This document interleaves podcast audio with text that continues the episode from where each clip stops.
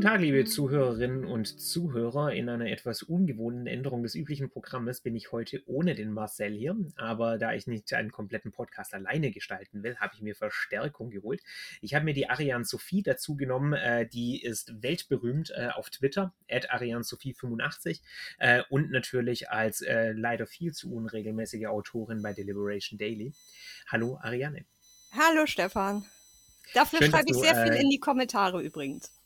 Das ist wahr, das ist wahr. ähm, sehr Longtime Reader äh, didn't comment genau. oder sowas, ne? Äh, genau, aber du kommentierst ja sehr fleißig, das ist sehr gut. Äh, hältst damit die Fahne, äh, die Fahne hoch. Genau.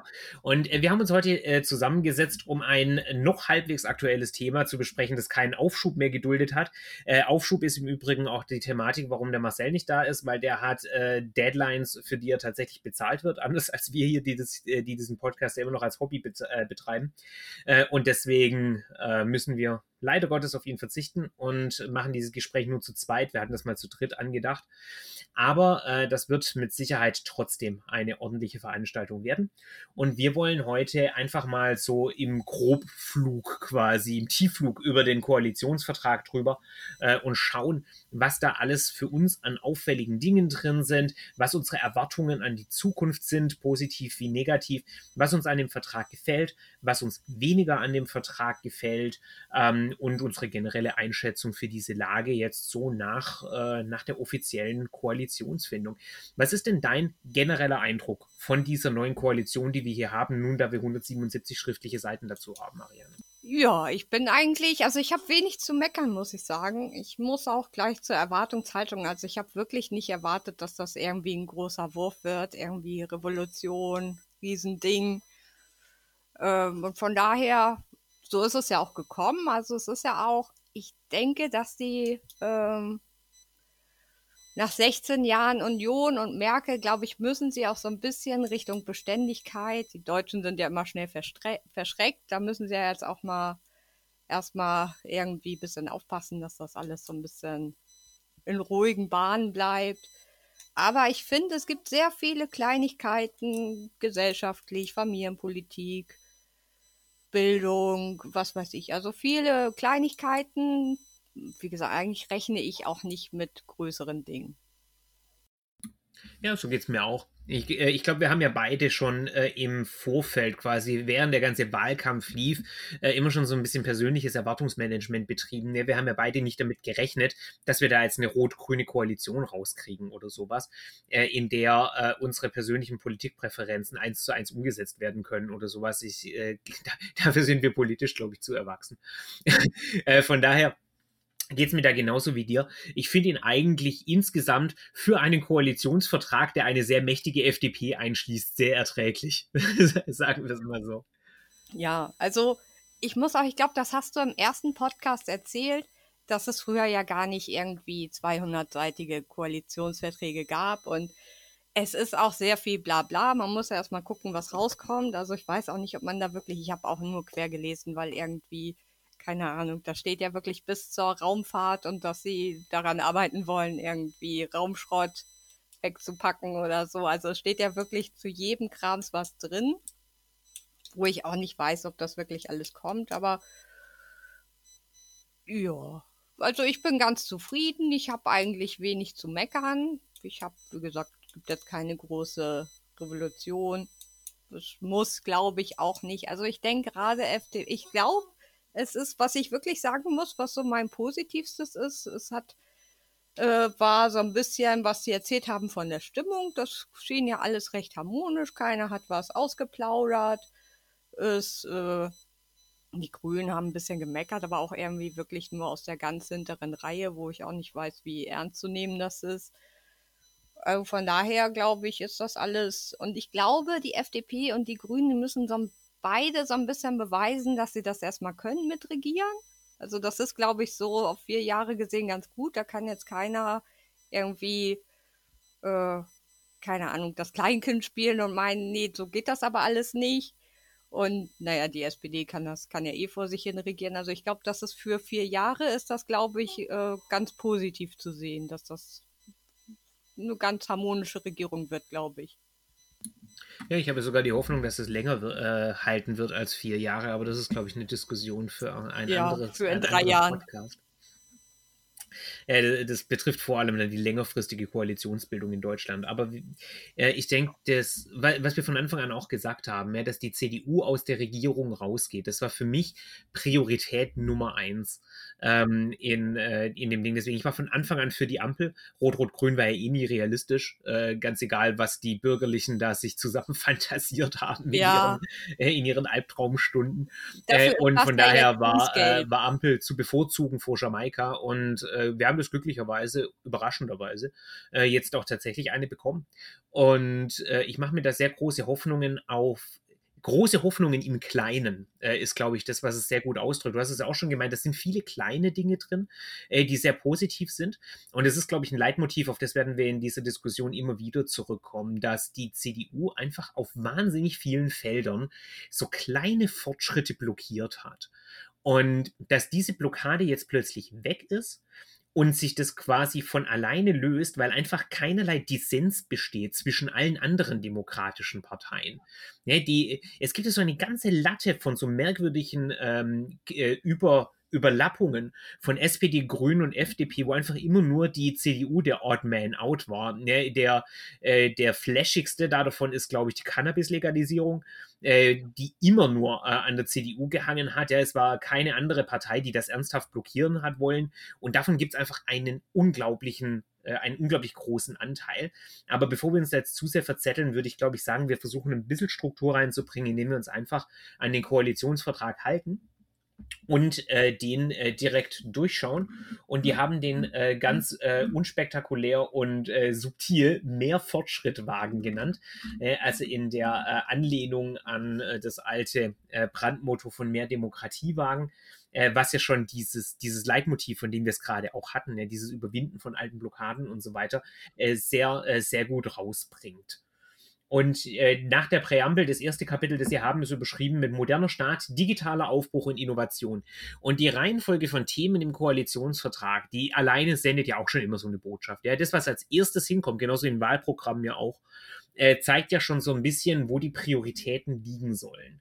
Und dadurch, dass moderner Staat, digitaler Aufbruch und Innovation am Anfang steht, äh, wird hier gleich äh, eine sehr deutliche Botschaft geschickt. Und ich glaube, das ist auch der, wo die sich mit am einigsten sind. Was ist denn da dein Eindruck so? Ja, auf jeden Fall. Also das ist so ein bisschen, wie du auch gesagt hast, mit Familienrecht, wo ich auch das Gefühl habe, da sind sich alle einig, da gibt es wenig Streitpunkte, vielleicht in der genauen Ausgestaltung noch, aber äh, keinen generellen Dissens. Und ich glaube, es kommt ein bisschen darauf an. Ich glaube, die Sachen, die größeren, irgendwie Ausbau, was, was quasi nur Geld braucht, wird, glaube ich, relativ einfach, was man dann gucken muss, weil die haben auch unheimlich viel, was wichtig wäre, mit verschiedenen Stellen arbeiten zusammen und so, was alles immer total gut klingt. Wo ich noch nicht sicher bin, dass das auch wirklich was wird, aber die wollen schon mal alle dasselbe, das ist schon mal ganz gut. Und äh, also schlechter geht ja sowieso nicht mehr. Das kommt ja auch noch dazu. Also das kann man ja gar nicht mehr irgendwie noch mehr verkacken. Also das glaube ich, da wird echt schon, ähm, das wird schon viel. Und die haben ja auch mehr Erfahrung. Also was FDP und Grüne, SPD teilweise vielleicht auch schon, ähm, die machen ja auch vieles jetzt online mit ihren Parteitagen und Mitglied werden und was weiß ich. Also da, da hängt die Union ja auch so immer so ein bisschen zurück. Also das wird, glaube ich, ja, das wird ganz nett, glaube ich. Wie gesagt, besser als vorher auf jeden Fall. Ja, absolut. Äh, wir haben hier auch diesen, äh, diesen Faktor, dass die, dass die übliche Kritik an äh, der äh, am Staat und an der Verwaltung und der Bürokratie so von wegen die sind zu langsam, die sind zu hinten dran, das ist alles ähm, zu verworren und so weiter. Das ist ja alles wahr. Ne? Ähm, was mich ja so, äh, so verrückt gemacht hat an dieser Kritik jahrelang ist, dass die Antwort immer war, ja, äh, da, da, muss man einfach so ein bisschen stellen und Geld streichen sozusagen, was den ganzen Laden ja eigentlich noch viel schlimmer macht. Und als, als, als ob quasi Das einzige Problem, mit dem wir es da zu tun hätten, wäre, dass da zu viele Leute arbeiten und nichts tun. Was ja, was ja schlichtweg nicht stimmt.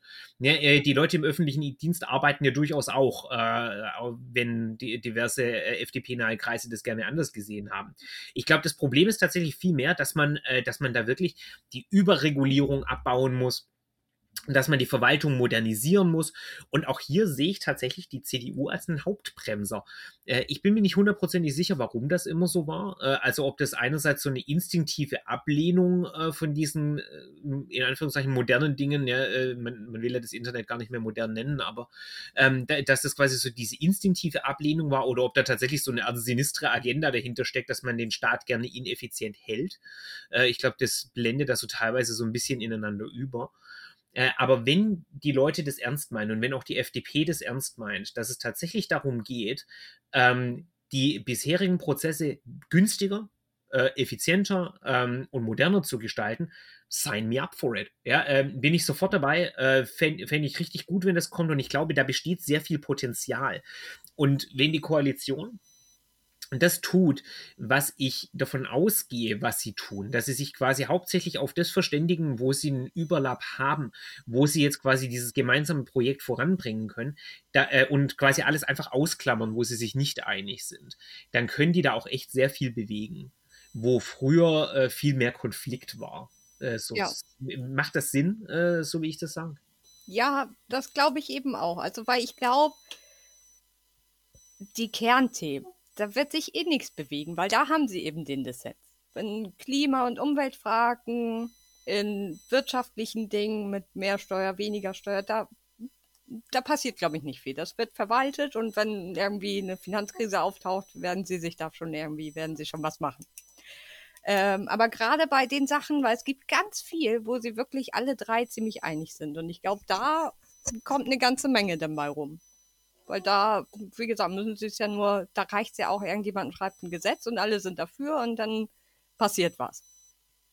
Also das glaube ich auch, dass wir da wirklich sehr viel sehen. Und was ich gerade mit Entbürokratisierung, sie wollen ja auch viel zusammenfassen. Also das hatte ich mir nochmal durchgelesen zu, zum Bürgergeld und zur Kindergrundsicherung, weil da wollen, da gibt es ja unheimlich viele verschiedene 10.000 verschiedene Sachen, die man alle einzeln beantragen muss. Und das wollen sie zusammenfassen, dass es quasi ein Betrag wird.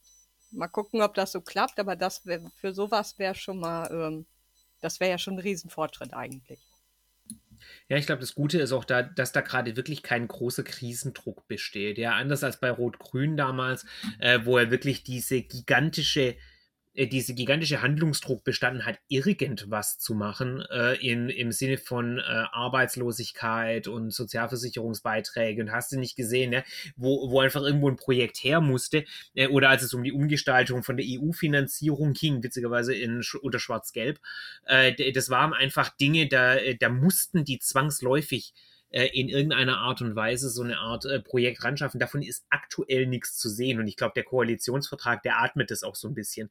Die können im Endeffekt darauf verzichten. Die haben den Luxus, äh, so Themen wie das Rentensystem, ähm, der Hartz IV äh, und diesen ganzen Kram ausklammern zu können, weil zwar jeder weiß, äh, dass da in irgendeiner Art und Weise mal größere Reformen kommen sollten, äh, aber es ist aktuell nicht dringend genug, als dass man es sofort angehen muss. Äh, und es ist deswegen quasi möglich zu sagen, ja, da, da kommen wir eh auf keinen grünen Zweig. Äh, äh, deswegen lass mal, lass mal nicht machen und einfach nebenher existieren. Klammer auf. Ich glaube, das ist mit jeder anderen Koalition auch so, Klammer zu, äh, weil, äh, weil es kein, ich sehe kein Bündnis innerhalb von Deutschland, das auch nur die geringste äh, Inklination hätte, da auf, einen, äh, auf eine gemeinsame Großreform zu kommen. Aber ähm, die, äh, dieser Koalitionsvertrag generell wird sich, ist Makulatur in, zu dem Zeitpunkt, wo eine große Krise kommt. Und ich meine, die Wahrscheinlichkeit, dass in den nächsten vier Jahren irgendwas Großes passiert, ist natürlich relativ hoch. Ja, ne, also wenn entsprechend was auftaucht, dann werden die sich auch bewegen müssen und dann werden plötzlich Themenfelder auch wieder neu geöffnet und dann haben wir auch Streitpunkte. Aber zumindest solange sie hier so schön vor sich hin abarbeiten können, äh, haben die eigentlich kein Problem. Und wie du schon vorher hast anklingen lassen, für die SPD ist es eh der natürliche Status. Schauen wir mal, wie die Grünen und die FDP damit klarkommen. Ja, also ich muss es auch, ist jetzt vielleicht ein bisschen zu weit vorgegriffen, aber ich muss auch sagen, ähm, wir haben ja jetzt schon eine Krise mit Corona, ist ja gerade, und ich muss sagen, sie haben das, glaube ich, ganz gut wieder eingefangen. Also ist jetzt, war wirklich irgendwie ein bisschen blöd, weil sie konnten noch nichts machen und das Erste, was sie gemacht haben, ist die pandemische Lage zu beenden, als, als die ersten Intensivflieger schon unterwegs waren. Aber ich finde, sie haben sich das, sie haben das ganz gut wieder eingefangen bekommen. Also irgendwie, als sie gemerkt haben, es wird doch, ähm, doch wieder eine große Krise, auch mit der Impfpflicht jetzt hätte ich nicht gedacht, dass sie sich so schnell da jetzt auf den Kurs einigen und den wirklich auf den Weg bringen. Also muss ich sagen, ist schon für mich so, dass ich zumindest denke, okay, sie, sie kriegen das irgendwie gebacken ich bin soweit auch sehr positiv angetan von der äh, FDP, was das Thema Verantwortungsbewusstsein angeht. Ich hatte damit gerechnet, dass die wesentlich äh, destruktiver vorgehen würden mit so mit dem Freedom Day und dem ganzen Kram. Aber die haben das jetzt dann doch relativ geräuschlos umgeschwenkt vom Oppositionsmodus auf den ähm, Wir sind jetzt an der Regierung und müssen verantwortlich handeln Modus, aus dem die SPD ja nie rausgekommen ist im Endeffekt und den die Grünen jetzt die letzten vier Jahre eintrainiert haben mit einer unglaublichen Werbe äh, da, da gab es ja auch die Beschwerde von unserem ähm, Mit, äh, Mitblogger äh, Stefan Pietsch, der auch mal gemeint hat, die, benehmen sich schon so und stimmen auch so ab, äh, als wären sie schon an der Regierung. Da, von denen war ja auch nichts äh, in der Hin äh, Beziehung zu erwarten. Aber die FDP ist jetzt auch entsprechend eingeschwenkt. Also ähm, da scheint da scheint ein deutlich größeres Verantwortungsbewusstsein zu existieren als bei vielen anderen liberalen und konservativen Parteien in Europa oder auch in den USA. Äh, so viel ist man sicher und das, das, das stimmt mich schon mal hoffnungsfroh auf die nächsten vier Jahre. Ja, ich auch. Ich war auch am Anfang war ich gar nicht so begeistert, dass sie gesagt haben, das mit der Impfpflicht machen sie jetzt ohne Fraktionszwang und so. Aber da muss ich sagen, mal ein Lob an Christian Lindner, weil ich fand sehr gut, dass er sich eher für die Impfpflicht ausgesprochen hat, weil dadurch ist schon klar, die FDP steht dahinter. Ob jetzt jeder danach abstimmt, das geht ja sowieso durch, denke ich mal, ist dann gar nicht mehr so wichtig, aber sie können sie können sich jetzt nicht hinstellen und sagen, die geht jetzt durch, aber wir haben damit nichts zu tun. Also das fand ich alles schon ganz positiv eigentlich. Ja, völlig. Und damit können wir, glaube ich, auch äh, direkt ins nächste Thema rüberhüpfen. Äh, denn bereits das zweite Thema im Koalitionsvertrag ist Klimaschutz in einer sozial-ökologischen Marktwirtschaft. Und äh, da können wir jetzt, glaube ich, ganz klar sagen, das ist das grüne Kapitel. Äh, das ist offensichtlich das, was die haben wollten. Und die Tatsache, dass das hier an zweiter Stelle steht, ja, nachdem das FDP-Thema witzigerweise an erster Stelle ist, ja, so mit Digital und Innovation und moderner Staat, ja, das ist ja quasi die, äh, diese Neuerfindung der FDP, die die da gemacht haben. Und äh, dieses neue Branding, das sie sich unter Lindner gegeben haben, jetzt kriegen wir äh, die, äh, die, das grüne Kapitel quasi. Äh, und äh, hier wird eben äh, betont, in, äh, in meinem äh, im, in meinem Eindruck bisher, diese Ganzheitlichkeit von Klimaschutz. Das ist ja das ganz, ganz große Thema der Grünen seit so ungefähr zwei Jahren, würde ich sagen, wird, äh, betonen die das immer und immer und immer wieder, äh, dass Klimaschutz quasi nicht verstanden werden kann als die Aufgabe eines Ressorts, äh, sondern dass es eben eine, äh, eine gesamte und übergreifende Aufgabe ist. Genauso wie auch diese moderne Staat, digitale Aufbruch und Innovation. Ja, beides ist sehr auffällig als ähm, dezidiert nicht auf einen bestimmten Bereich beschränkt. Äh, und es ist absolut gut und richtig. Ja, bisher wurde das viel zu sehr, äh, sowohl in den Medien als auch von der Politik, immer als ein, als ein abgeschotteter Bereich gesehen. Ja, wo du äh, wo du quasi ähm, äh, klare Frontstellungen hast, ja sozusagen hier das Wirtschaftsministerium, da das Umweltministerium oder sowas, und dass die Grünen jetzt eben die das aufbrechen äh, und quasi sagen, wir verankern das als eine ganz klar äh, sektorübergreifende Maßnahme, die alle Bereiche der Gesellschaft berührt. Äh, das finde ich super wichtig. Äh, und ich denke auch, äh, dass das nach der Ampelkoalition nicht mehr zurückgenommen werden wird. Also, dass auch zukünftige Regierungen, egal welche das sind, selbst wenn danach wieder Schwarz-Gelb an die Macht kommen sollte, äh, dass die diese, äh, dass die diese Art, da drauf zu gucken, übernehmen werden. Vermutlich mit sehr anderen Schlussfolgerungen und Rezepten und so weiter. Aber ähm, nichtsdestotrotz nimmt das Thema an Bedeutung ziemlich krass zu. Äh, das wäre mein, mein erster Eindruck hier. Ja, also es wird ja auch immer wieder aufgegriffen. Also beim Wohnen und Bauen kommt es, glaube ich, nochmal vor. Bei, also zur Wirtschaft, da ist sowieso wichtig, dass das jetzt mit zur Wirtschaft gehört, glaube ich, weil das einfach auch so gesamtübergreifend ist, logischerweise. Also ja, bin ich ganz positiv überrascht. Eigentlich denke ich auch, dass das wichtig ist, dass man das überall sieht mal gucken, ob sich das nicht doch irgendwie ins Gehege kommt mit Umwelt und Klima, weil bei Landwirtschaft ist, ist dann ja auch wieder mit dabei. Ähm, aber wie gesagt, glaube ich auch, dass das es wird, ähm, es gibt, glaube ich, kein Ressort mehr, das jetzt sich leisten kann, kein Klimathema nebenbei zu haben oder Umweltthema. Völlig. Ich glaube, die größte Hürde hier, hier ist die Geldfrage. Und äh, weil äh, zwangsläufig der, äh, Deutschland auf den Klimawandel einzustellen, sozusagen, auf die Klimakrise, da ähm, Rezepte dagegen zu finden und was zu tun, das wird Aufwand und Geld kosten. Und ich finde es gut, äh, was ich aktuell zum Beispiel sehen kann, äh, was man aktuell gesehen hat, wo sie relativ äh, stark jetzt betont haben mit diesem, äh, sie wollen die Genehmigungsverfahren für Windräder zum Beispiel massiv zusammenstreichen. Das ist eine von diesen ganz typischen Sachen.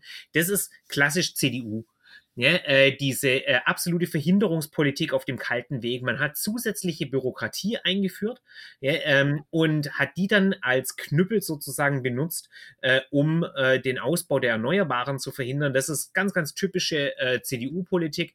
Äh, das ist eine, äh, einer der vielen, vielen Punkte von Merkels Politik, die ich überhaupt nicht äh, leiden kann. Und wenn das jetzt aufhört, wenn die das tatsächlich machen und da, äh, und da wirklich einfach sagen, hier, wir hauen das weg. Wir sagen sozusagen, das Wichtige ist, dass, dieses, dass dieser Scheiß gebaut wird. Der muss überall hin, äh, beseitigt die, äh, die entsprechenden äh, Regularien. Das sind so diese unglaublichen Synthesen, diese Synergien, äh, die ich sehen kann zwischen zum Beispiel ein, äh, einer Partei, die Grünen, und einer FDP auf der anderen Seite, wo quasi das Gute von jeder äh, dieser beiden Richtungen zusammengebracht wird auf, auf ein ordentliches Ergebnis. Wie viel da dann nachher tatsächlich rumkommt, ist halt dann die große Frage. Weil äh, natürlich ist es schön, wenn die, wenn die Genehmigungsprozesse verkürzt werden und wenn sie da die Bürgerprotestbeteiligungsmöglichkeiten, äh, diese äh, Verhinderungen, äh, wenn sie die zurückfahren, das wird die einzige Chance sein, wie wir die Dinge tatsächlich hinkriegen.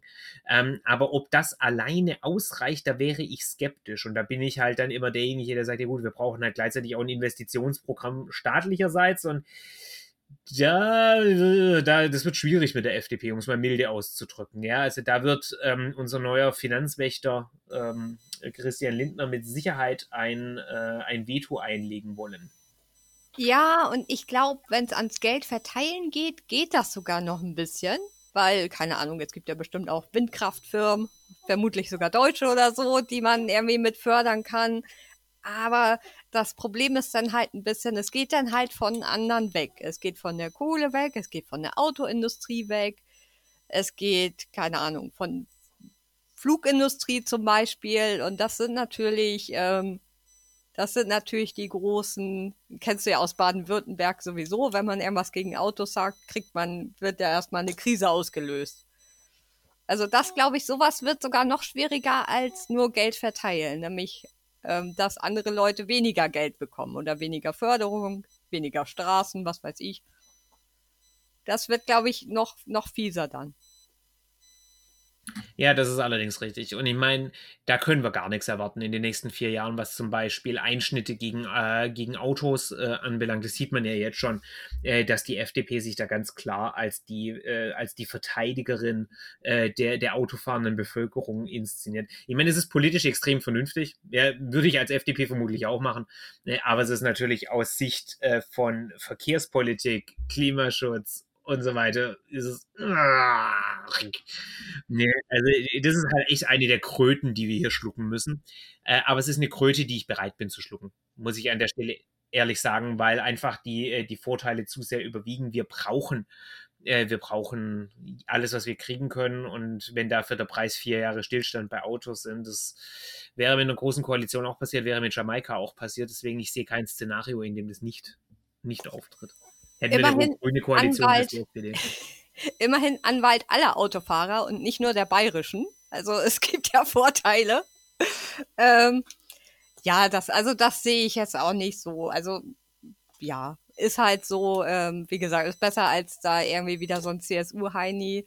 Ähm, ja, ist, ist klar. Und ähm, also ich glaube auch zum Beispiel, ähm, sie können nicht mehr alles als Anwalt von Autofahrern machen, weil zum Beispiel, dass der Verbrennungsmotor irgendwann nicht mehr, nicht mehr up to date ist, das wird sich einfach durchs Ausland lösen. Ob Deutschland da nun ein offizielles Ende beschließt oder nicht. Das, das wird sich einfach, ähm, das wird das Ausland, glaube ich, für uns erledigen. Ich gehe auch davon aus. Ja, also da brauchen wir nichts auf Deutschland zu hoffen. Da wird tatsächlich die Marktwirtschaft äh, den Rest regeln, weil die ganzen Autobauer, die können mit dem nationalen deutschen Markt eh nicht überleben. Äh, das ist auch äh, meine größte Skepsis gegenüber diesen Wasserstoffideen, ehrlich gesagt. Ja, äh, wenn ich da immer wieder höre, so wir hier in Deutschland, wir entwickeln diesen Wasserstoff und der ist so viel äh, besser als äh, das elektrische. Das mag ja alles schon sein, aber wir sind die Einzigen, die das entwickeln. Und es wird keine Deutschland-exklusive Infrastruktur für Autos geben. Das ist einfach, äh, das ist eine Totgeburt. Jede Million, jede Milliarde, die da rein investiert, das ist versenkt. Und das ist Betamax. Ja? Äh, Betamax war auch besser als VHS. Aber es ist scheißegal, weil in jedem Haushalt steht ein VHS-Gerät. Und genauso wird es auch mit Elektrik äh, und Wasser, äh, Wasserstoff kommen. Ja, möglicherweise ist der Wasserstoff nachher besser, wenn sie den dann mal fertig entwickelt haben bei Daimler im Labor, aber es ist egal. Äh, einfach weil die deutschen Autobauer zu sehr hinterhergehinkt sind. Das, das sind sie selber schuld. Die Chance auf Weltmarktführerschaft mit sowas, die ist einfach abgelaufen. Ich mag mich natürlich irren, aber äh, ich glaube ehrlich gesagt nicht.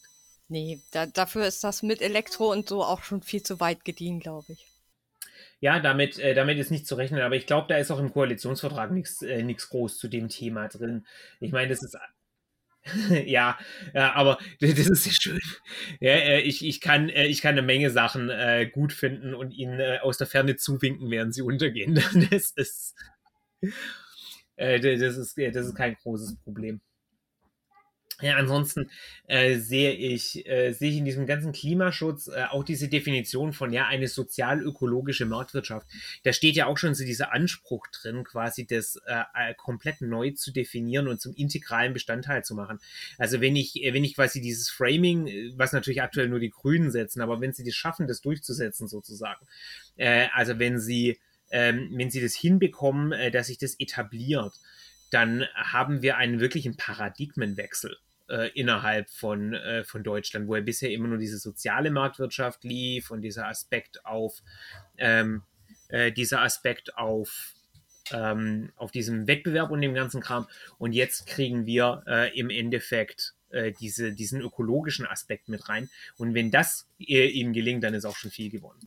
Ja, das glaube ich. Und was ich auch glaube, ich glaube, da gibt es selbst von der FDP wenig die das jetzt nur aus Prinzip verhindern wollen. Also ich glaube, wenn es gut Tempolimit natürlich, aber jetzt irgendwie ein Veggie Day oder so, ich glaube, das, äh, das ist denen auch egal genug, dass sie dann einfach mitstimmen und keine Ahnung, dafür kriegen sie irgendwas anderes Schönes, aber ich glaube, das ist nicht groß genug, um da jetzt einen riesen Koalitionskrach anzufangen. Ja, äh, das ist wohl wahr. Wir werden nachher noch über die äh, über die Gefahren für die Koalition quasi und über die Stabilität dieses Gebildes sprechen müssen, aber ich würde jetzt mal noch bei den Themen bleiben.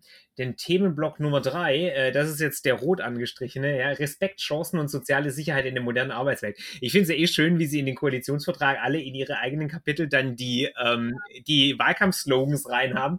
Ja, wir haben hier diese moderne Staat, digitale Aufbruch und Innovation, das ist einfach so klar FDP, dann Klimaschutz in der sozial-ökologischen Marktwirtschaft, das, äh, das schreit grün und dann Respekt, das ist ja quasi der Slogan von den Wahlplakaten direkt in den Koalitionsvertrag drin. Äh, da sieht man auch hier schon diese, äh, diese Aufteilung, die die da machen, ne? dass die offensichtlich ganz klar gesagt haben, so hier, wir haben Bereiche, in denen jede Partei ihr Ding macht. Äh, äh, und, äh, und es dann, äh, und dann da quasi so vor sich hinwerkeln darf. Und ich denke, das ist eine absolut vernünftige Aufteilung. So, jetzt habe ich dich unterbrochen, sorry. Nee, ist aber richtig. Also das ist, wie gesagt, jeder hat so sein Ding, was er machen kann. Und was ich eben auch gesagt habe mit, die FDP wird sich da jetzt nicht wegen irgendeinem Kleinkram querstellen. Und ich glaube, das gilt so für jeden Bereich, der so deren Kernbereich ist, dass da jeder so ein bisschen machen kann, was er will und so nicht ganz, aber zumindest so seinen Kram durchsetzen kann. Also es gab zum Beispiel ja auch, auch mit der FDP überhaupt kein, äh, keine Diskussion über den Mindestlohn oder so. Also das war auch ganz klar, die SPD kriegt das und fertig. Auch das hat mich sehr überrascht, muss ich sagen. Ich hätte, äh, da hätte ich wesentlich mehr Stress erwartet, äh, was, die, was diese 12 Euro Mindestlohn anbelangt. Aber äh, ich glaube, das ist ein Kampf, den haben die einfach aufgegeben.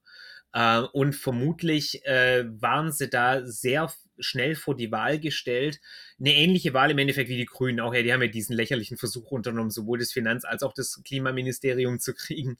Ähm, und ich denke, das war bei der FDP auch so. Ja, dass einfach von Anfang an keinerlei Aussichten waren. Mindestlohn verhindern und Finanzministerium, no chance.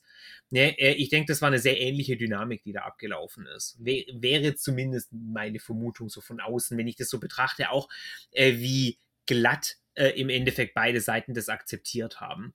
Ja, also ich meine, diese grünen Versuche da, wir wollen eigentlich auch das Finanzministerium, das war ja nie wirklich ernst zu nehmen. Das war, das war nur so ein bisschen Schattenboxen für die eigene Basis und nicht mehr. Äh, und ich denke, ähnlich ist es bei der FDP, wo die halt dann so ein bisschen 12 Euro Mindestlohn, aber äh, viel mehr war das ja dann eigentlich auch nicht. Genau. Also es war auch, glaube ich, ein Wahlkampffehler von den Grünen. Die hatten nichts wo sie drauf bestehen konnten. Bei der FDP war klar, Lindner will das Finanzministerium, das ist der Preis für die Koalition. Und die SPD, das war ja die 12 Euro, waren ja überall drauf, da konnten sie auch nicht mehr von weg. Das war auch klar, jeder, der mit der SPD will, muss die 12 Euro nehmen. Und die Grünen hatten nichts.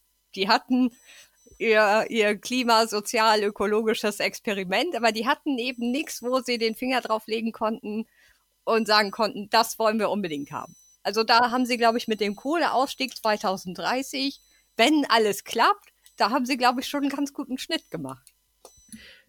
Möchtest du mir sagen, dass der Grünwahlkampf nicht optimal war? Der war nicht so.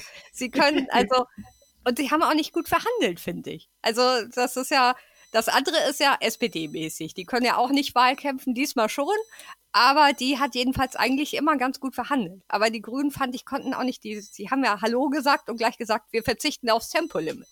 Können sie ja machen, habe ich ja gedacht, aber dann legt man ja irgendwas auf den Tisch und erpresst die SPD, FDP und sagt, dafür wollen wir äh, zehn Windräder pro Quadratmeter oder was weiß ich.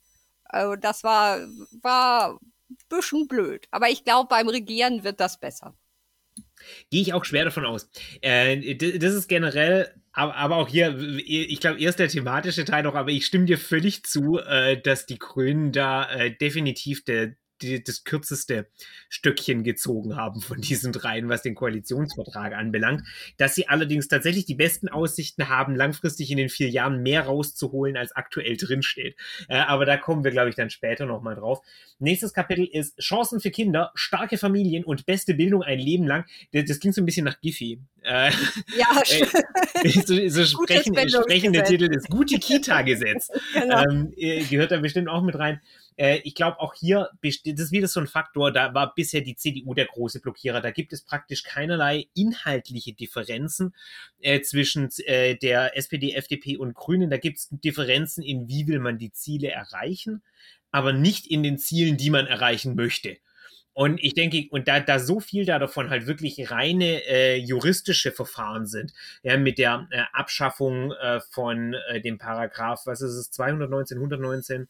219a. Ähm, Genau, 219a mit diesem Verbot für Werbung für Schwangerschaftsabbrüche äh, oder die Legalisierung von Cannabis, was da dann nachher noch in gehört, ist nicht zu Familien. Aber äh, dieser, dieser ganze Kram, das sind ja wirklich, da schreibst du ein Gesetz und fertig, das kostet praktisch kein Geld.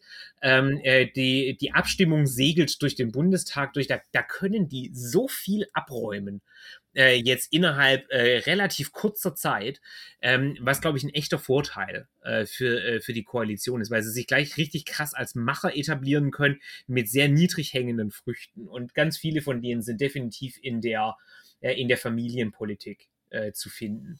Und wo es ja auch richtig viel. Also was ich auf jeden Fall nochmal sagen würde, was auch ganz wichtig ist, wenn zwei Frauen Mütter werden dass es dann äh, normal ist, dass wenn die verheiratet sind, dass beide das Sorgerecht haben, weil das war ja sonst immer so, dass auch relativ kompliziert, weil es gibt ja, das muss man glaube ich allerdings in Holland machen, geht dann auch anders, weil es kann ja sein, dass die leibliche Mutter, wenn die andere Mutter das Kind ausgetragen hat, wäre gar nicht die Mutter. Und die hätte das dann, und das war ja teilweise ganz kompliziert mit Gutachten und man muss erstmal, äh, es war ja kein kleiner Verwaltungsakt, sondern äh, richtig wie eine normale Adoption. Und das wird auch ganz normal, wie das bei, äh, bei Mann und Frau ist, wenn die verheiratet sind, sind beide Eltern fertig. Also was ja auch unglaublich ist, dass das bisher noch gar nicht passiert ist, sondern irgendwie äh, in den 80ern so stecken geblieben ist. Ja, das, das ist gar nicht so unglaublich, weil halt das, die, das ist die CDU. Das ist wieder eines von diesen vielen, vielen Beispielen, äh, wo die einfach blockiert haben aus, äh, aus einem ganz klaren äh, aus einer ganz klaren Werthaltung heraus, um das mal neutral auszudrücken. Ja, die sind da dagegen ähm, und dementsprechend haben sie sich da jeglicher Lösung verwehrt. Aus Sicht der CDU war das war ja schon zu viel, dass das überhaupt geht. Äh, aber die werden mit Sicherheit keinen äh, keinen Meter sich bewegen, um das leichter zu machen. Und die Ampelparteien haben damit überhaupt kein Problem. Äh, und deswegen kommt es jetzt dann eben. Und wir haben massenhaft solche Sachen das größte, äh, das größte Problem auf dem Sektor finde ich tatsächlich Bildung und Chancen für alle. Hauptsächlich deswegen, weil Bildung halt Ländersache ist. Ja, äh, da, da, kann ich eine ganze Menge salbungsvollen Kram in den Koalitionsvertrag schreiben, aber letzten Endes können die da nicht so viel machen. Äh, deswegen finde ich auch diese Alarmstimmung, die da unter manchen Leuten geher äh, geherrscht hat, weil die äh, FDP jetzt das Bildungsministerium bekommen hat, das wird auch nicht den Rieseneffekt äh, haben. Ne? Ich finde es eigentlich ganz gut, dass die FDP das hat, äh, weil die FDP sehr stark ist für, ähm, äh, für Bundeslösungen, also weniger Bildungsföderalismus, was ich sehr begrüßen würde, und tatsächlich auch mehr Verantwortung für die einzelnen Schulen. Also ich würde tatsächlich die, wenn es an mir geht, die Länderebene tatsächlich deutlich entmachten ähm, zugunsten der Schulen vor Ort einerseits und quasi bundesweiten Aufsichtsbehörden Behörden andererseits. Das wäre, glaube ich, eine wesentliche Verbesserung gegenüber dem Status quo. Das geht natürlich ohne massive Grundgesetzänderungen nicht. Also das, äh, und da brauche ich die CDU und kannst du vergessen. Äh, aber alleine, dass die quasi, dass quasi dieses Diskussionsfenster geöffnet wird, äh, finde ich jetzt schon mal gut. Und das ist was, das geht eigentlich nur mit der FDP. Ja, muss ich auch sagen. Und was ich auch noch sagen würde, ähm, was mir als SPD-Freundin ein bisschen leid tut, aber auch Aufstiegspartei FDP. Also ich finde, die haben da wirklich einige Sachen, hätte ich gar nicht nichts mehr mit spätrömischer Dekadenz. Also die haben da mit Kindergrundsicherung, wie gesagt, wie das ausgestaltet wird, muss man gucken. BAföG, Elternunabhängiger, auch für einen zweiten Bildungsweg, für Weiterbildung. Ähm, was sie an Hartz-IV-Änderungen überlegen, dass ähm, zum Beispiel auch viel mehr Weiterbildung, dass das gleichrangig behandelt wird, dass Studenten und Schüler so viel zuverdienen können, wie sie wollen. Also muss ich auch, äh, ist jetzt nicht nur irgendwie, eigentlich lachen wir ja mal so ein bisschen drüber, Aufstiegspartei FDP, aber ist schon, dass da auch ein bisschen was dahinter ist, fand ich. Und wie gesagt, da können sie ja auch ein bisschen mehr machen als bei der Bildung. Ähm, zumindest was so die, die finanziellen Rahmenbedingungen und so angeht, das, das klingt alles auch ganz gut eigentlich.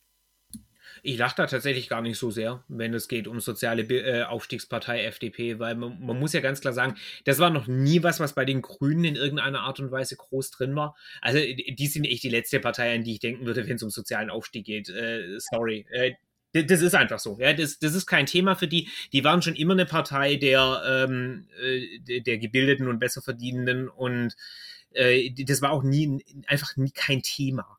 Ja, und die SPD, die hat da ihre Meriten mittlerweile weitgehend verspielt. Das, das muss man ganz klar sagen. Das war auch für die SPD zwar rhetorisch lange Zeit, wie bei der Linken auch, ja, die reden da viel drüber, äh, aber äh, wenn es konkret wird, dann gehen da dann ist da quasi nichts. Das ist so ein bisschen ein Vakuum. Und äh, die FDP, die hat da gerade so ein bisschen ein Monopol. Ich meine, von der CDU braucht man gar nicht erst anfangen, ja. Äh, aber die FDP hat da gerade ein bisschen ein Monopol. Ich bin sehr skeptisch, ob deren Lösungsvorschläge alle so gut sind, einfach weil ich generell sehr skeptisch bin gegenüber allem, was aus der FDP kommt, einfach als Grundhaltung. Ähm, aber äh, die haben zumindest was. Und die anderen stehen da tatsächlich ein bisschen blank. Ähm, und ich denke, das ist äh, ein, äh, das ist was, das wir generell in dem Koalitionsvertrag öfter sehen, dass der auch deswegen so FDP-dominierend ist, wegen dieser Neuaufstellung der Partei unter Lindner. Der hat ja so ein bisschen Ninja-mäßig äh, das Profil der Partei tatsächlich einfach geändert. Von diesem reinen äh, Steuern runter und dann sind wir happy äh, Partei äh, zu diesem moderner Aufbruch und so weiter und so fort. Und dadurch besetzen die eine ganze Latte von Themen, die einfach äh, quasi Free Real Estate waren, ja? äh, die, die niemand anderes äh, unter, äh, auch nur angefochten hat. Und da müssen die anderen Parteien jetzt ein bisschen Catch-up spielen und hinterherrennen und versuchen, das Ganze aufzuholen. Das ist schon eine, äh, schon eine ganz spannende Entwicklung und ich denke, das kann dem politischen System und dem demokratischen Wettbewerb eigentlich nur gut tun. Ja, also wenn tatsächlich die SPD und die Grünen gezwungen sind, ähm, mit der FDP gleichzuziehen bei Vorschlägen auf diesen Gebieten, das da kann eigentlich nur was Gutes rauskommen, ganz ja, ehrlich. Auf jeden Fall. Und muss man ja auch noch dazu sagen, es ist ja nicht nur der Mindestlohn, sondern die haben das ja auch schnell geschluckt, dass es keine äh, äh, niedrigeren Steuern gibt. Gibt's ja, wurde keine Erhöhung auch, aber auch keine niedrigen, nirgendwo, glaube ich. Also das, das ging ja auch ganz schnell. Wie gesagt, die haben sich da so ein neues Themenfeld so ein bisschen gesucht, was, was auch dazu passt. Also ist ja jetzt nicht, dass sie sich jetzt was ganz Neues gesucht haben, plus Autofahren. aber das muss ich auch sagen. Das, und das tut, glaube ich, auch der, ähm, der Harmonie in der Koalition dann ganz gut. Weil das ist dann wieder was, worauf sich alle einigen können. Ja, ich glaube, der, äh, der Hinweis ist sehr gut, weil äh, mindestens genauso wichtig wie der Kram, der im Koalitionsvertrag steht, ist ja auch der Kram, der nicht drin steht. Äh, Im Endeffekt oder auf den, auf den kein Gewicht äh, gelegt wird. Und was du gerade erwähnst, ja, dass eben keine Steuersenkungen drin sind, das war noch 2017 schwer vorstellbar, ehrlich gesagt. Ne, und ähm, ich denke, das geht mit in den Bereich dessen, was ich vorher gesagt habe, mit äh, die FDP ist wesentlich verantwortungsbewusster geworden. Und denen, ich, äh, das ist wirklich einfach nur ins Blaue gesprochen. Ich habe natürlich keine Ahnung, ob das die Denkprozesse bei denen sind, aber äh, zumindest müssen sie sich irgendwann mit der Frage beschäftigt haben, wenn sie an die Regierung kommen. Man kann nicht gleichzeitig verlangen, äh, all diese Aufgaben zu machen, die Steuern zu senken, nirgendwo zu kürzen äh, das, das kann nicht funktionieren. Und es ist diese Quadratur des Kreises, äh, die äh, zu, mit dazu beigetragen hat, zu diesem ganz großen Scheitern der FDP 2009 bis 2013. Weil ich meine, wenn ich mich zurückerinnere, als Westerwelle damals äh, mit seinen Leuten auf Basis von diesen 16 Prozent ins Amt geschwemmt worden ist, da kamen die auch mit, und jetzt senken wir die Steuern. Und was ist dann passiert? Der Schäuble hat gesagt, ja, nee, dafür haben wir kein Geld. Genau. Und dann, und dann stand die FDP da. Nur die Möwenpicksteuer. Ja, und dann stand die FDP halt da mit, mit nichts, weil die hatten, die hatten ja auch kein ernsthaftes Programm da dafür, wie diese Steuer, äh, wie diese Steuersenkungen in der Realität funktionieren sollen. Ja, es kräht sich immer sehr leicht, oh, wir wollen die Steuern senken. Äh, aber sobald es halt an die Frage geht, cool, und wie finanzieren wir das, dann haben die das gleiche Problem wie die Linken, weil, weil da nämlich keine gute Antwort da ist. Ja, genauso wie die, äh, wie die Linken halt dann gerne darauf verweisen, äh, dass es schon irgendwie äh, magisch möglich wird, weil man da dann investiert und dann steigen die Steuereinnahmen eh so krass durch das Wirtschaftswachstum Wirtschaftswachstum und dann hat sich das. Genauso hat die FDP halt immer behauptet, mit dem mehr, wir senken die Steuern und dann steigt die Wirtschaft so krass äh, und das glaubt ja kein Schwanz mehr. Äh, und dadurch äh, äh dadurch, dass die FDP jetzt diese Position quasi geräumt hat, sind sie diesem, äh, sind sie aus dieser Sackgasse raus. Und die mussten aus dieser Sackgasse raus. Also die war ja ein echter Dealbreaker äh, und hätte ja auch permanent für Konflikt gesorgt innerhalb der eigenen Partei. Ja, wir haben das ja 2009 bis 2013 gesehen. Und ich denke, äh, die, ähm, es, es wird korrekt darauf hingewiesen, dass äh, Lindner und seine Leute viel gelernt haben, quasi aus dem Debakel von 2017. Äh, äh, also aus, diese, äh, aus dem Fehlschlagen von den Jamaika-Verhandlungen. Aber ich glaube, die haben mindestens genauso viel gelernt aus der schwarz-gelben Koalition 2009 bis 2013. Was sie, weil, weil da eben richtig krasse Fehler gemacht worden sind, politische Fehler. Und ich meine, klar kann ich immer darauf verweisen, wie fies die Merkel zu denen war. Und das mag ja durchaus auch sein, aber zum äh, im, im politischen, äh, zum ausgespielt werden gehört halt auch immer sich ausspielen lassen. Äh, und die haben damals sich nicht mit Ruhm bekleckert. Allesamt nicht. Ähm, also die sind schon sehr verdient aus dem Bundestag geflogen. Und von dem, was ich jetzt bisher sehe, sind diese Gefahren ausgeräumt. Ja, kein innerparteilicher Streit mehr in der FDP, als ob man eine linke Partei wäre, ja, mit äh, Stimmen gegen die eigene Partei und gegen die eigene Regierung und äh, permanentes Querschießen und völlig unrealistische Forderungen und so weiter. Man, man hat das ziemlich runtergetont und sich quasi beschränkt auf die Konflikte, die man gewinnen kann. Und dieser Laserfokus auf das Finanzministerium äh, war da, glaube ich, schon also ein, ein absoluter Meisterstreich. Ja, ja, das hat denen echt geholfen und das war jetzt auch kein Triumphgeheul, dass sie in die Regierung kommen oder vielleicht besser. Also das war alles sehr kollegial, fand ich. Obwohl ich noch ergänzen würde, ich glaube, es hilft auch ein bisschen, dass sich so die gesellschaftliche Stimmung ein bisschen gewandelt hat. Also das war halt damals mehr so äh, neoliberaler, sag ich mal, mit oh, so viele Arbeitslose und äh, zu viele Abgaben und die Steuern müssen runter und was weiß ich. Und das hat sich sehr stark geändert, auch nach den Finanzkrisen. Also es ist jetzt, glaube ich, sehr viel einfacher. Äh, es wäre auch einfacher gewesen, Steuern zu erhöhen, aber es ist auch sehr viel einfacher, mehr auszugeben und sehr viel einfacher zum Beispiel ähm, bei Hartz IV da so ein paar Erleichterungen einzuführen, irgendwie ein halbes ein Jahr lang keine Sanktionen und äh, ich glaube Vermögen, schon Vermögen und Wohnungskram wollen sie auch zwei Jahre so. Das ist, glaube ich, heutzutage alles einfacher als 2009 bis 2013. Und ja, da hast du völlig Bank haben sie auch mitgemacht. Also da, das ist jetzt nicht in der Gesellschaft nur passiert, sondern auch bei der FDP. Ja, das ist auch was, was sehr typisch ist für das deutsche politische System. Ja, dass die Parteien sehr sensibel sind auf solche Schwenks äh, und dass die dann äh, quasi nicht versuchen, äh, da zu polarisieren und äh, quasi eine, eine krasse Gegenposition rauszuhauen, sondern dass die die so weit wie möglich nachvollziehen. Das ist einfach äh, sehr typisch äh, für das deutsche System. Aber springen wir zum vorletz, äh, zum vorvorletzten Punkt äh, im Endeffekt. Das ist Freiheit und Sicherheit, Gleichstellung und Vielfalt in der modernen äh, Demokratie. Ja, das ist jetzt so ein ja. bisschen eine Wundertüte, aber äh, ich glaube, für liberal orientierte Menschen sind da einfach nur äh, Gewinne zu finden. Ähm, zumindest äh, für, äh, für solche liberal eingestellten Menschen wie uns.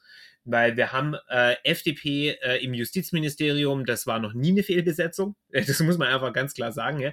Äh, wir haben jetzt äh, die, wie heißt sie, Nancy Fräser? Fraser, Fraser, Fraser. ja. Ja, ähm, als äh, SPD-Innenministerin, die schon angekündigt hat, einen neuen Fokus zu legen auf den Kampf gegen Rechtsextremismus. Da bin ich auch noch so, ja. yes, endlich. Ja, genau. Endlich. Äh, und äh, so es gerade weiter. Überall äh, sehen wir einen ganz ein, einen frischen Wind, ein Durchatmen in Sachen Bürgerrechte, in Sachen Transparenz, ähm, Modernisierung und so weiter. Also auf diesem ganzen Feld, was, äh, was es da gibt, ist eigentlich nur Fortschritt zu erwarten.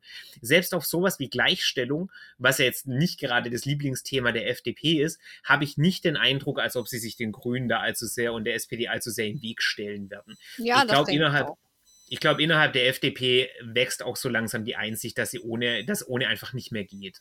Ja, äh, zumindest als Lippenbekenntnis. Zumindest als Lippenbekenntnis. Ob die dann auch wirklich was machen, aber sie werden, äh, ja, sie werden sich da nicht querstellen. Lippenbekenntnis reicht ja völlig, äh, weil das genau. äh, bedeutet, die anderen, sie stehen den anderen ja. nicht im Weg. Genau, eben. Also das wird auch, also das wird, glaube ich, gerade in Politik und Sicherheitspolitik, das wird, glaube ich, wirklich äh, der größte Schwenk fast. Also Familienpolitik auch irgendwie, aber in Politik, das hört sich schon, also wenn einer sagt, Rechtsextremismus bekämpfen, das kennt man ja gar nicht mehr. Also das, da bin ich echt gespannt. Und es wird bestimmt so eine Polizeistudie geben, die ja, Seehofer jetzt erfolgreich verhindert hat. Ja, also von daher so viel, so viel positive Dinge. Kommen wir zu Kapitel Nummer 6, Deutschlands Verantwortung für Europa und die Welt oder auch das Außenpolitik-Kapitel. Es findet sich sehr weit hinten. Ja. Ich glaube, äh, das liegt nicht daran, dass sich die Parteien da so super uneinig wären, sondern eher, dass es offensichtlich gerade für Deutschland keine Priorität ist. Das mag man bedauern, äh, aber äh, da, das ist definitiv so. Was ist denn da dein Eindruck generell? Ja, also ja, Deutschland ist da so planlos irgendwie. Also da bin ich, eigentlich bin ich schon immer ganz zufrieden, wenn man nicht so viel Schaden anrichtet. Und ähm, Baerbock wird da, glaube ich, auch ganz gut. Ich bin auch ganz froh, dass die Grünen das bekommen haben, weil die haben, glaube ich, so ein bisschen die klarste Einstellung zu Russland, zu China. Ähm, äh, wie gesagt, wenn einer mal nicht nur erzählt, irgendwas Verhandlungen sind supi, egal ob in Syrien gerade wirklich jeder gegen jeder kämpft, bin ich eigentlich schon zufrieden. Also ich glaube, und mehr ich glaube, es wird rhetorisch ein bisschen schärfer, aber mehr passiert da einfach nicht. Vielleicht äh, wird ein bisschen mehr Geld ausgegeben. Mit Verteidigungsministerium für die SPD war ich auch sehr überrascht, weil die, also die, die Strack-Zimmermann wäre super gewesen, der Nuripur von den Grünen auch, dass die SPD das nimmt, hat mich wirklich überrascht, weil die, äh, und die Lamprecht hat sich, glaube ich, auch noch nie zu irgendwas Verteidigungspolitischem geäußert. Ähm, ja, also ich glaube, da tut sich nicht viel. Das wird alles vielleicht ein bisschen schärfer von der Rhetorik, aber sonst, ähm, ja, ich glaube, das war Ko Koalitionsarithmetik, weil ja, das Verteidigungsministerium wäre sowohl bei Grünen als auch bei FDP besser aufgehoben gewesen, aber wenn du dir deren Ministerienverteilung anschaust, gibt es nichts, was die hätten aufgeben können zugunsten des Verteidigungsministeriums und die SPD konnte, musste diese Menge an Ministerien nehmen, das heißt, es ist quasi automatisch bei denen gelandet. Ich glaube, das ist wirklich der einzige Grund äh, da dafür äh, dass niemandem äh, das Verteidig dass niemand das Verteidigungsministerium so hart haben wollte.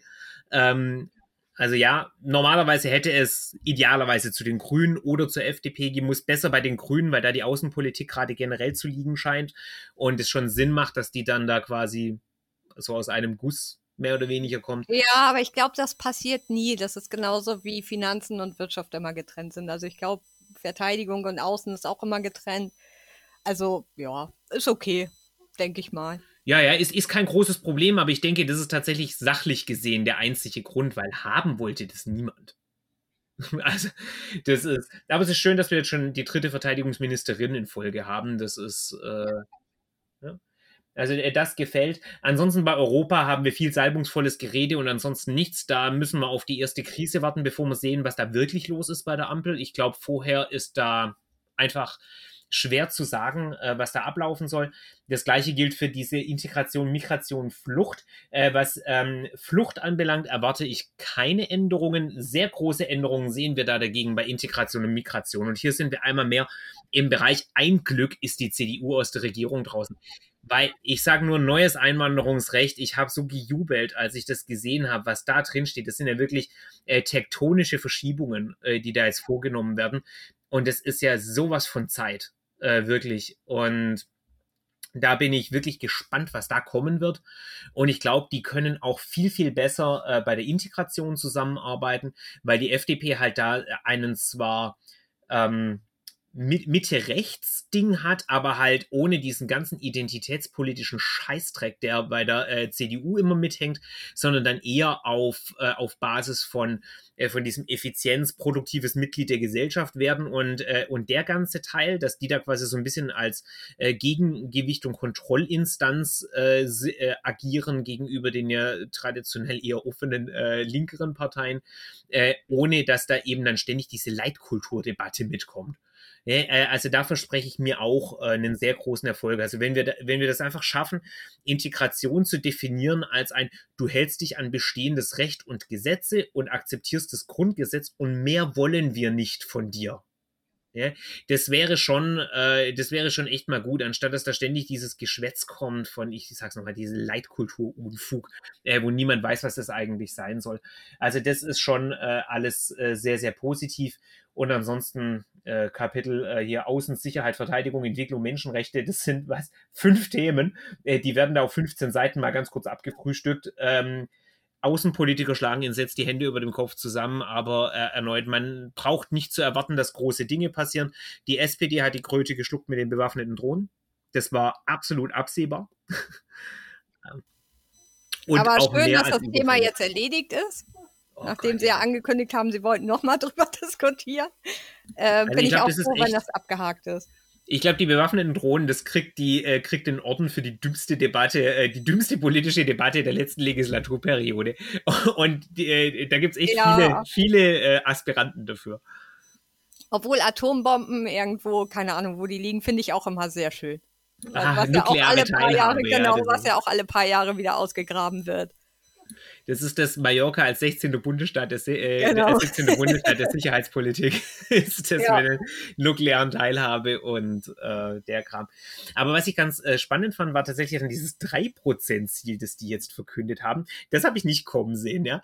Äh, äh das, das scheint mir so ein Kompromiss zu sein, der erinnert mich so massiv an die Mehrwertsteuererhöhung 2005, wo die CDU gesagt hat, wir wollen 2% Mehrwertsteuererhöhung. Und die SPD gesagt hat, ja, wir wollen gar keine. Und am Schluss wurden es 3%. Und jetzt war das so, alle gehen in den Wahlkampf und sagen, ja, wir wollen keine 2%-Ziel. Jetzt kommen sie mit einem 3%-Ziel um die Ecke. Das hat schon, hat schon einen gewissen Humor. Ähm, aber ich denke, es macht tatsächlich Sinn.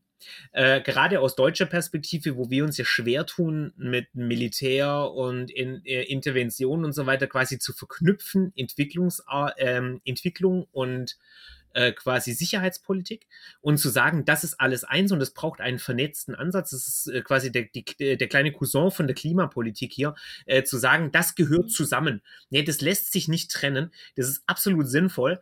Ähm, und äh, von daher, da bin ich auch sehr gespannt, was da tatsächlich draus wird. Äh, auch hier wurde definitiv, das ist so ein Fortschritt, gegenüber äh, einem Dirk Niebel, wenn du dich an den noch erinnerst, von 2009 bis 2013. ja. das, äh, das war ja ein, eine Peinlichkeit noch und nöcher und da scheint ja jetzt schon ja, wirklich total. deutlich was zu gehen. Jetzt bist du weg. Hörst du mich noch? Ah, okay. Ja, ja, ich war nur fertig. Ah, jetzt höre ich dich. Ah, okay. Ja, ähm, ich meine, es ist auch insofern klug, weil es ist, glaube ich, viel einfacher zu verkaufen. Kannst du ja mal sagen, das sind irgendwie Entwicklungsausgaben und keine bewaffneten Drohnen, sondern, keine Ahnung, ein Brunnen. Ähm, weil das muss man ja immer dazu denken mit Außen- und Sicherheitspolitik. Es wird auch nicht viel passieren, weil die deutsche Bevölkerung das nicht mitmacht. Die kriegen die Krise, wenn Zapfenstreich im Fernsehen läuft und denken, die Nazis sind wieder da. Obwohl es wirklich merkwürdig aussieht, muss ich auch sagen, aber es ist, äh, die deutsche Bevölkerung ist da extrem sensibel. Also von daher glaube ich, es ist auch einfach öffentlichkeitswirksam ganz gut. Äh, auch ein bisschen merkwürdig, weil ich glaube, das war auch heute das erste Statement von der Lambrecht als neue Verteidigungsministerin, weil man, man bekommt ja den Eindruck, die Bundeswehr ist nur noch dafür da, irgendwie äh, als neues technisches Hilfswerk. Weil sie hat, glaube ich, auch nur Corona-Politik und Fluthilfe angemahnt, wo man ja denkt, Mensch, die Bundeswehr mit bewaffneten Drohnen hat ja eigentlich noch ganz andere Aufgaben. Aber das ist, ähm, ich glaube, in Deutschland funktioniert das nur so. Ja, und deswegen halte ich das auch für, eine, für eine sinnvolle äh, Umwandlung. Ja, unsere Kernkompetenz war da schon immer äh, gegebenenfalls Geld und Ausrüstung bereitstellen, vor allem Geld in letzter Zeit. Und wenn man das quasi zur offiziellen Regierungspolitik erhebt, das kann eigentlich nur helfen. ja, äh, weil das kann man ehrlicherweise dann auch machen. Ja, äh, dann bin ich halt so und sage, dann ist die Bundeswehr halt tatsächlich ein bewaffnetes THW und dann konzentrieren wir uns eben darauf. Das ist besser als dieses Rumgewürge, äh, das wir da jetzt teilweise äh, haben. Also da lieber diese Ehrlichkeit. Ja.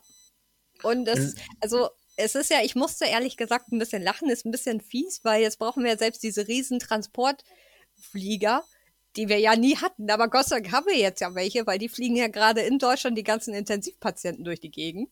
Also man sieht, wir brauchen die auch, wir brauchen die jetzt auch alle im Inland. Selbst, selbst äh, Flieger, mit denen man sonst Panzer transportiert oder sowas. Das ist auch so spannend, gell? wenn du dich erinnerst, noch vor zehn Jahren, da war diese Debatte, die Bundeswehr im Inland.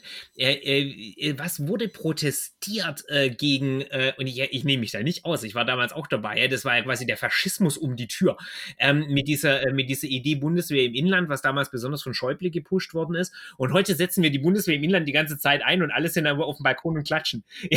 Das ist, ähm, da hat sich auch massiv in der Bevölkerung, glaube ich, was gewandelt. Ich glaube, diese Furcht, äh, die hat äh, deutlich abgenommen und ich denke auch völlig zu Recht. Ja, äh, weil ja, also das ist auch was, was ich bei mir persönlich wahrgenommen habe über die letzten fünf bis zehn Jahre.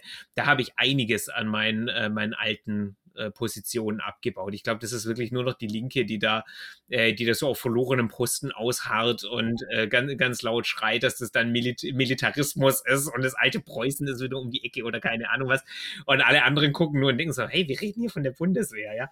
Ja, das, das war ja mit dem General jetzt im Krisenstab, glaube ich, auch so. Die Linke hat da irgendwie schon eine halbe Militärregierung draus gemacht und alle anderen so, ja, ich meine, das macht eh schon alles die Bundeswehr, die ganze Logistik und so. Ohne die Bundeswehr hätten wir da, glaube ich, gar nichts. Also, obwohl ich auch sagen muss, ich sehe das teilweise schon ein bisschen kritisch, weil zum Beispiel hier macht immer noch ähm, die Bundeswehr haben die ganze Zeit die Impfzentren gemacht, wo ich dann auch gedacht habe, okay, das ist ja aber keine Akuthilfe mehr. Das läuft ein Jahr lang und die Bundeswehr sitzt da immer noch.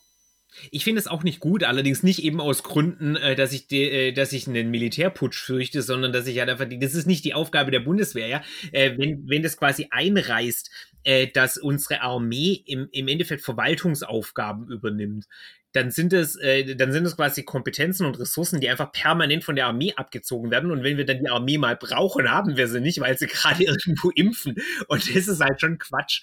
Ja, äh, also äh, da kannibalisieren sich ja gegenseitig Behörden, aber das sind meine Probleme da damit. Nicht die Tatsache, dass hier, oh mein Gott, ähm, äh, Soldaten mit Fackeln äh, durch, die, durch die Gegend laufen. Ich denke, das ist, äh, das ist völlig okay. Und damit springen wir zu etwas, das nicht ganz so völlig okay ist. Das ist das letzte Kapitel, äh, abgesehen von Arbeitsweise der Regierung und Fraktionen, äh, was im Bundestag, äh, im Koalitionsvertrag drin ist, nämlich Zukunftsinvestitionen und nachhaltige Finanzen. Man könnte sagen, das ja. ist ein Oxymoron. Diese ja. beiden Dinge, die, die stehen in einem, äh, ich drücke es mal vorsichtig aus, die ste drücken, stehen in einem gewissen Spannungsverhältnis zueinander. Äh, äh, also wir haben auf der einen Seite Zukunftsinvestitionen, ne, da haben wir die Grünen, die gerne den Green New Deal ausrufen würden. Wir haben die SPD, die ebenfalls kein großes Problem damit haben, da massenhaft Geld zu investieren. Und dann haben wir die FDP, die da ein gewisses Problem hat und äh, für die dann eher der Begriff der nachhaltigen Finanzen stößt, äh, steht. Und ich glaube, das ist äh, zum einen, äh, da, da, wird hier sehr viel drüber gepampert äh, im Koalitionsvertrag. Und in dem Papier des Koalitionsvertrags gewinnt die FDP sehr viel. Ja, also das, äh, das sieht grundsätzlich sehr positiv aus äh, für die FDP auf den ersten Blick. Ich muss allerdings sagen, ich war von vielen Sprachregelungen sehr überrascht, als ich die gesehen habe, weil die wesentlich offener und flexibler sind, als die FDP noch im Wahlkampf im, sagen wir mal, Juni oder Juli äh, geredet hat. Ich würde behaupten, dass dieses Kapitel, trotz allem Christian Lindner ist Finanzminister und so weiter, auf dem Papier nicht kein besonders großer Sieg äh, der FDP ist. Und ich habe hier ein ganz, ganz großes äh, Warnzeichen quasi über allem, weil ich glaube, nirgendwo ist dieser Koalitionsvertrag, vielleicht abgesehen von Außenpolitik, äh, ist dieser Koalitionsvertrag so sehr blanke Theorie und Papier wie in diesem Kapitel. Was da tatsächlich passiert oder nicht passiert, wenn es nach der FDP geht, das wird sich zeigen. Und es ist aktuell völlig unklar. Und jeder, der sagt, er glaubt zu wissen oder sie glaubt zu wissen, wie das laufen wird, lügt sich in die Tasche, glaube ich.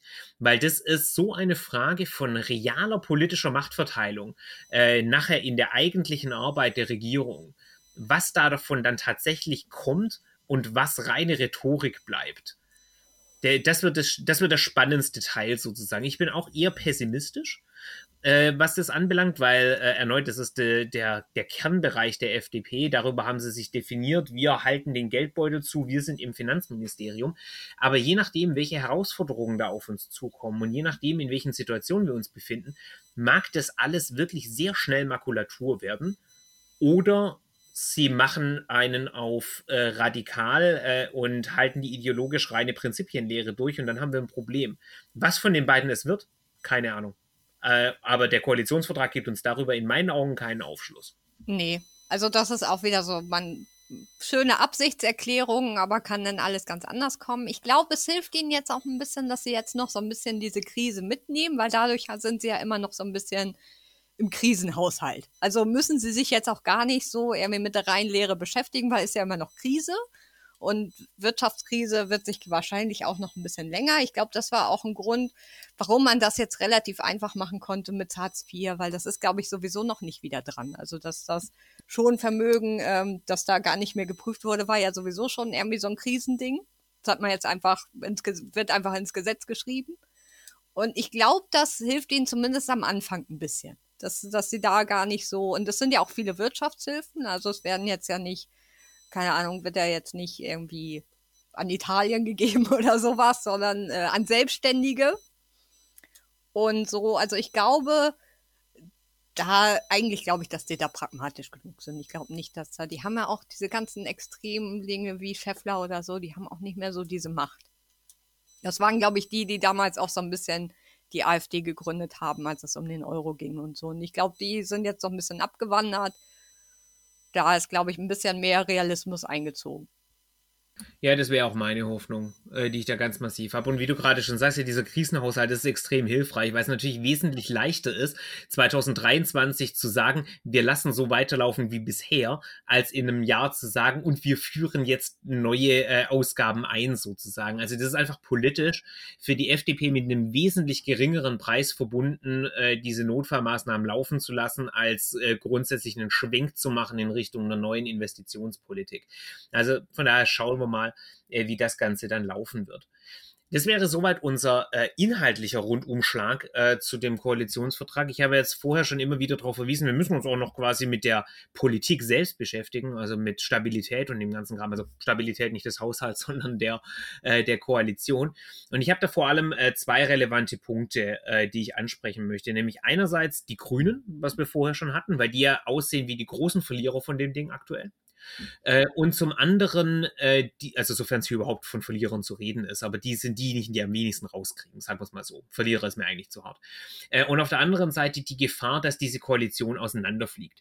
Ich würde es mal nach deiner Einschätzung fragen, einfach von dem, was du siehst.